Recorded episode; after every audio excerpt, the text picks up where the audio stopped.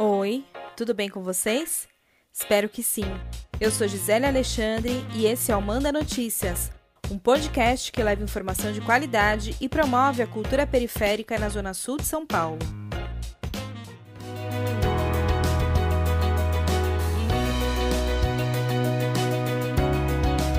Já se passaram mais de seis meses desde que a Organização Mundial da Saúde, OMS, decretou o estado de pandemia causada pelo novo coronavírus. Mais de 900 mil pessoas perderam a vida por causa da doença.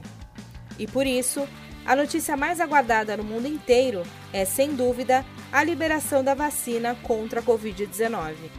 Muitos laboratórios de pesquisas e empresas farmacêuticas estão trabalhando há meses em busca de sair na frente desse lançamento. O problema é que, junto com as notícias reais sobre os testes das vacinas, a gente também encontra muita fake news, o que prejudica demais o combate da doença. Eu escolhi três fake news sobre vacina para falar com vocês hoje.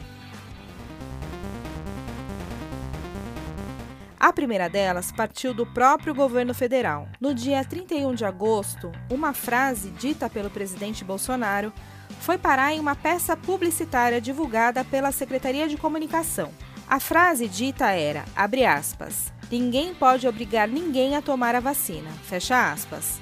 O problema é que isso não é verdade, porque existe uma lei assinada pelo próprio Bolsonaro em 6 de fevereiro de 2020 que tem o objetivo de estabelecer medidas para o enfrentamento da pandemia.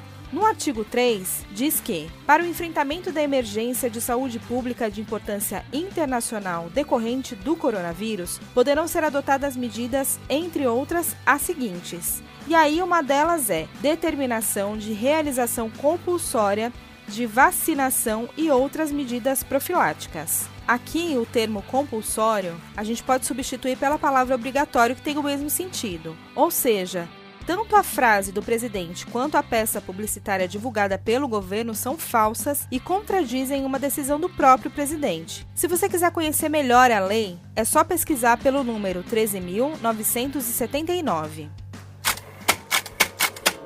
A segunda fake news também rolou em agosto, logo depois que o governador de São Paulo, João Dória, anunciou que havia testado positivo para a Covid-19. Pessoas mal intencionadas começaram a compartilhar uma imagem do governador tomando uma vacina e na legenda dizia que o Dória havia contraído a doença apesar de ter tomado a vacina chinesa Coronavac, que é uma das vacinas que está sendo testada aqui em São Paulo. O problema, no caso dessa notícia, é que a imagem que estava sendo veiculada era de março deste ano, quando o governador foi imunizado contra a gripe, ou seja, não tem nada a ver com a vacina contra a Covid-19. Mais uma notícia falsa que usa uma foto antiga e fora do contexto para levar desinformação.